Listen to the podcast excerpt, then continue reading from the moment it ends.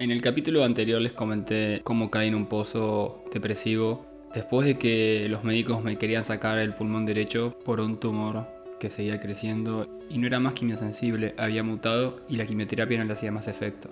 Y yo les había dicho que no, que no me pensaba operar.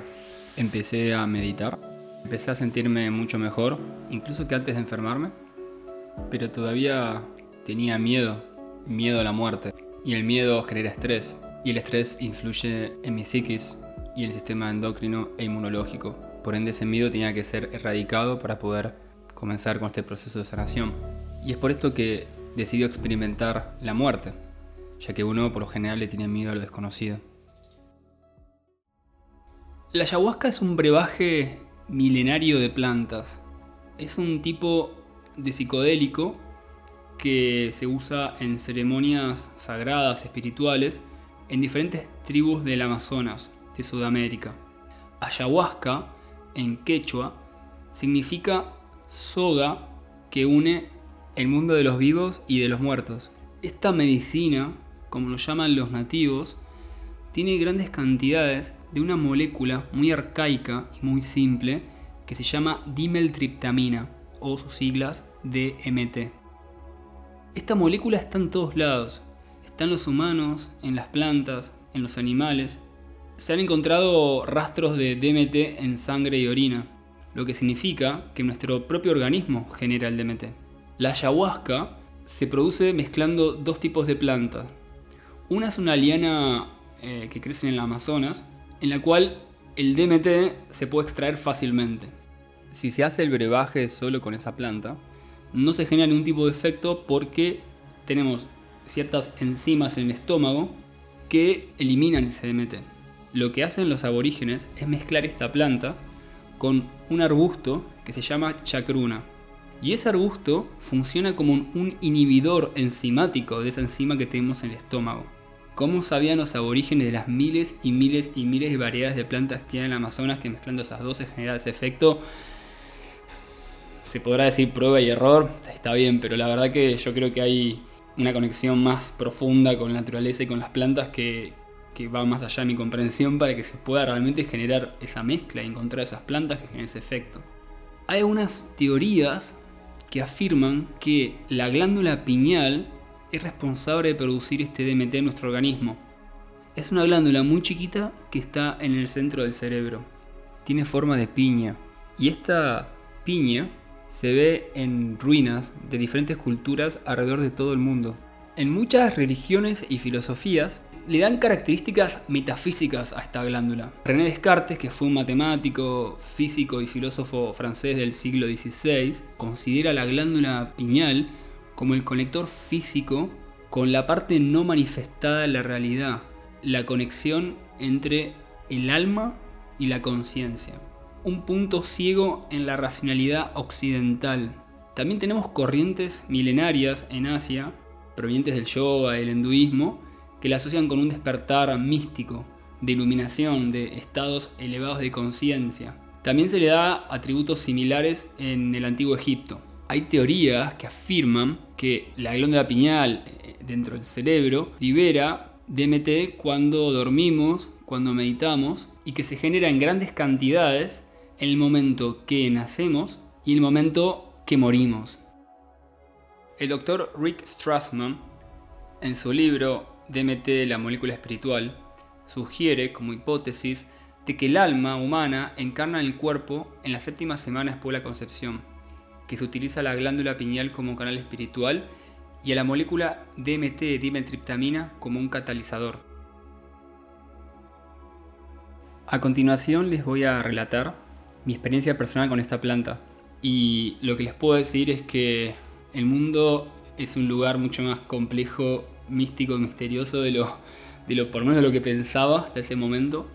El DMT es más que un psicodélico. Yo hice ayahuasca varias veces.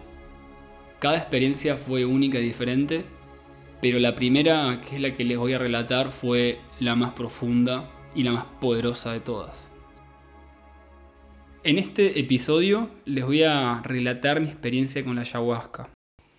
Siéntense cómodos, cierren los ojos y en lo posible usen auriculares porque este relato va a ser con sonido envolvente en tres dimensiones.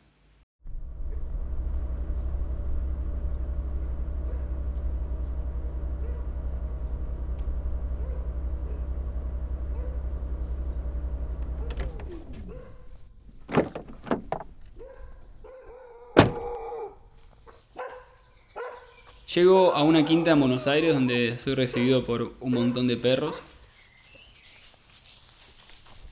Ahí estaba Liliana, la llaman, que es la encargada de guiarte en el viaje y de preparar el brebaje de la ayahuasca. Y también estaba Claudio, que es el encargado de los ícaros. El ícaro es un tipo de música aborigen que se usa como apoyo y acompañamiento en el viaje de psicodélico.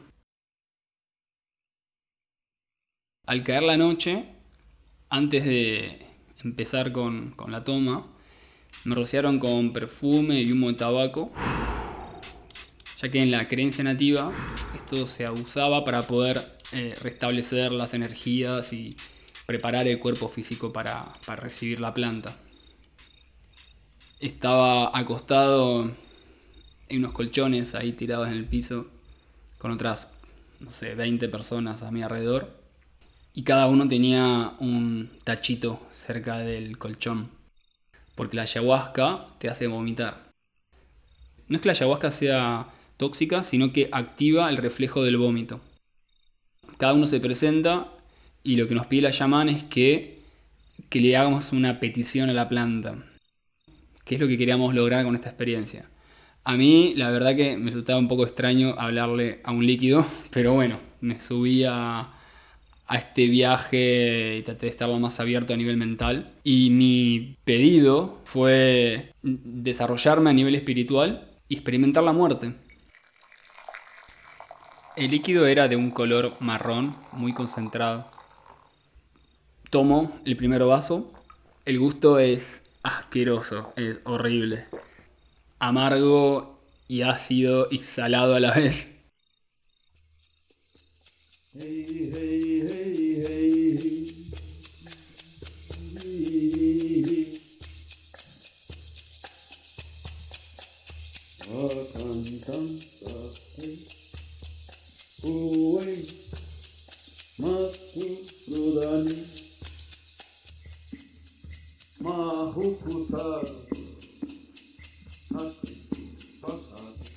Estamos todos oscuras, cada uno sentado, acostado en, los colchones, escuchando los ícaros. Pasó el tiempo y el ambiente se empezó a, a cargar de sensaciones, de ruidos a mi alrededor. Escuchaba gente que vomitaba, otros que resoplaban, otros que hacían como una especie de gemido placentero.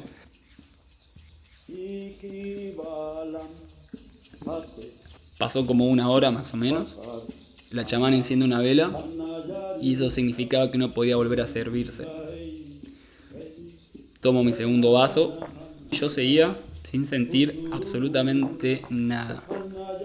Como que estaba muy ansioso por vivir la experiencia, estaba como muy atento a qué sentía, a qué me pasaba, y la verdad que no tenía ningún tipo de sensación. Al rato ya me canso de estar acostado en la oscuridad, estaban todos a mi alrededor, completamente en, el espacio sideral, y bueno, decido levantarme y salir afuera.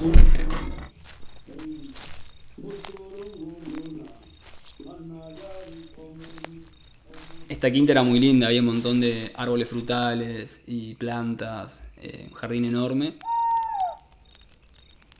Me siento en un tronco frente al fogón, quedé contemplando las llamas. Al rato escucho unos pasos, alguien se estaba acercando a mí y era la llamam que se me sienta a mi lado y me pregunta cómo estaba. Yo le dije, la verdad, no estoy sintiendo absolutamente nada. Y a lo lejos escucho a uno de los asistentes que estaba atento a nuestra charla y escuché que decía, nada, es que tiene la cabeza muy estructurada. y se estaba refiriendo a mí, obviamente. La chamán contempla el fuego conmigo y me dice, es que estás muy atento a la experiencia y eso hace que la planta nos adentre en tu esencia, algo así me dijo. Que tenía que relajarme y dejar que fluya hasta que podía hablarle a la planta hablarle a la planta. Esto se estaba poniendo muy, muy extraño. Pero bueno, decido probar, ¿no? No tiene nada que perder. Me acuesto en el tronco, cierro los ojos y empecé a sentir una como una especie de desconexión con mi cuerpo. Como que empezaba como a flotar un poquito. Y empiezo a ver un túnel de luz. Y es como que yo atravieso ese túnel de luz. Sentía como una sensación de vértigo en mi cuerpo. Abro los ojos y claro, me doy cuenta que lo que yo estaba viendo, ese túnel de luz, era el resplandor del fuego en mis párpados, cuando los tenía cerrados. Pero el hecho de ver un túnel de luz, me di cuenta que bueno, la planta está empezando a hacer su efecto. Me quedo mirando el fuego fijamente. La verdad que las llamas danzaban y eran hasta hipnóticas. Estar sentado mirando el fuego durante la noche me generó como un efecto de déjà vu. Esto yo ya lo había vivido varias veces. Y lo había vivido más veces que días de vida que tuve siendo Nicolás. Como si accediera a algún tipo de memoria ancestral o, de vidas pasadas. Vamos a probar de hablar a la planta. Y me digo a mí mismo, hola. Y me responden, hola. Yo sabía que esa respuesta venía de mí, pero a su vez venía de una parte más como profunda de, de mi ser o de mi inconsciente, que por lo general no tenía ningún tipo de acceso a ella. Y pregunto, ¿quién sos? ¿Sos mi conciencia? Sí. ¿Sos mi inconsciente? Sí. ¿Sos energía? Sí. ¿Sos Dios? Sí. Cada pregunta que yo le hacía con respecto a su identidad, quién era, la respuesta era siempre sí. Era el todo. Fue muy extraño. Tengo el recuerdo de empezar a hacer preguntas profundas sobre mi vida, problemas que tenía, que la verdad que no me acuerdo ni la pregunta ni la respuesta. Pero sí me acuerdo que la respuesta era extremadamente simple y sabia. A pesar de no tener recuerdos conscientes de esa conversación, yo sé que las mismas me afectaron a nivel inconsciente y fueron parte de un proceso de cambio. Si sos Dios, dame pruebas. En ese momento mi ego, mi yo, desaparece completamente. Siento como que se empieza a desvanecer, mi conciencia se empieza a expandir, a potenciarse y a unificarse con el todo. Es muy difícil explicarlo con palabras. Lo que puedo decir es que me sentía parte de la naturaleza, de, de cada río, de cada montaña, del viento, de cada animal, del planeta y de todo lo que había a mi alrededor, de toda mi realidad. Vuelvo un poco a mi cuerpo y pregunto si me iba a curar. Tengo recuerdo de visualizar letras grandes en cuanto a la respuesta. Solo si vos crees, porque vos lo manejas todo en tu organismo y tenés el poder inconmensurable de controlarlo todo cada célula que te compone, cada proceso bioquímico de tu cuerpo, vos lo controlás. Me vino un recuerdo antes de la enfermedad. Yo estaba yendo a trabajar en la moto y pensaba, qué lindo sería de enfermarse de algo para poder tomarse muchos meses de licencia médica. Estaba tan mal con mi realidad que prácticamente me estaba dando cuenta que en parte yo lo estaba generando, yo lo había generado. En ese momento siento que la voz se empieza a volver como más tenue, se empieza como a alejar y me dice, tomate otro vaso. Y ese momento tan profundo y serio e impactante se volvió hasta cómico, les diría.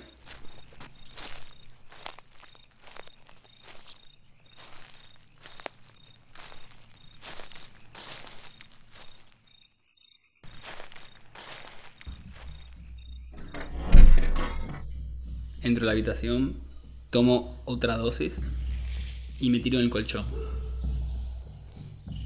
La ayahuasca funciona como una ola en el mar.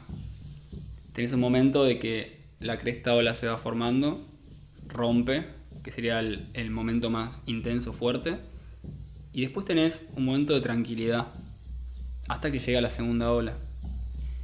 Yo eso no lo sabía y decidí tomar el tercer vaso como esa voz me dijo que lo haga. Después de esa calma en el océano, vino esta nueva ola que era cada vez más grande porque realmente estaba sinergizada con esa tercera dosis. Sentía que podía hasta comunicarme a nivel telepático con todos los que estaban a mi alrededor. Empecé a sentir que mi conciencia se expandía cada vez más y más. Los sonidos del exterior eran como ecos, como si el tiempo y el espacio se estuviera desdoblando. Como si ese perro que estaba ladrando estuviera posicionado en todos lados a su vez. Visualizo diferentes tipos de colores, de mandalas, de fractales, figuras geométricas. Todo eso se comportaba como un fluido donde nada se perdía, todo se transformaba y cambiaba. Sentía que miraba la vida desde una perspectiva más real de la que vemos comúnmente. Sentía que realmente estaba en una conciencia superior. Miraba, pero no con los ojos, sino con la percepción. Me sentía conectado con el todo. Como quieran llamarlo ustedes, una conciencia suprema, con la unidad, con Dios, con la naturaleza, con la Pachamama. El momento que la ola rompe, esta ola sinergizada por estas tres dosis de ayahuasca, mi cuerpo ya lo dejé atrás. Era pura conciencia, tuve una experiencia extracorporal. Me encontraba en un lugar, podríamos decir, donde no había tiempo. El tiempo no existía. No había ni pasado, ni presente, ni futuro. Ni arriba, ni abajo, ni adelante, ni atrás. Sentía a mi alrededor un amor incondicional una energía creadora, todo era ternura.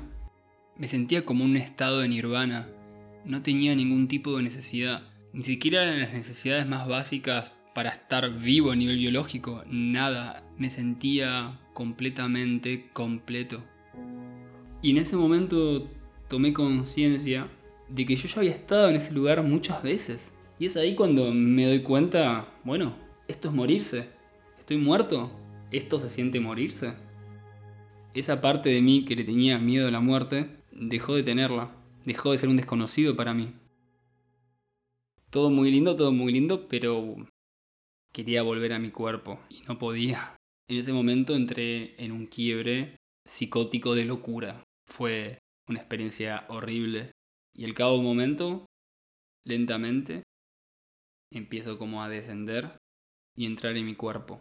Me levanto del colchón, completamente desquiciado. Le hablo al chamán y le digo, sacame, sacame toda la mierda que tengo encima. Y en ese momento el chamán me dice, pedítelo a vos mismo. Y empecé a vomitar de una manera y de una intensidad como nunca en mi vida vomité. ¿Vieron cuando están con ganas de vomitar, que se sienten medio mal del estómago? Y en el momento que vomitan se sienten súper bien, como aliviados. Yo tenía ese alivio a nivel físico, pero lo interesante es que también lo tenía a nivel espiritual, a nivel emocional. Me estaba desintoxicando el alma. La ayahuasca es una purga, y en esa purga implica que uno saque toda la negativa que tiene uno, y eso tiene que procesarlo y verlo. Es por esto que la planta te lleva al cielo y al infierno.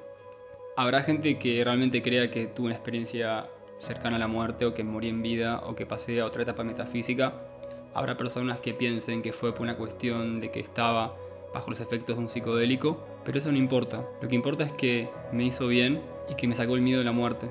Y en sí, si hablamos de una cosa o de la otra, yo creo que es todo lo mismo, ya que un psicodélico es un cambio en la percepción de la realidad, pero no deja de ser una realidad también. A través de la meditación logré conectarme con el ahora, con el momento presente, ya no le tenía miedo a la muerte. Era momento de seguir investigando para ver qué otros cambios podía hacer a nivel físico para poder sanar y pronto volverme a hacer otro estudio de imágenes para ver cómo estaba todo.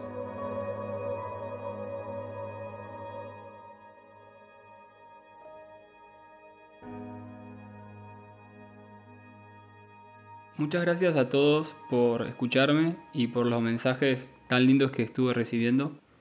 La verdad que me da mucha motivación y energía para poder seguir con este podcast. Nos vemos en el siguiente episodio.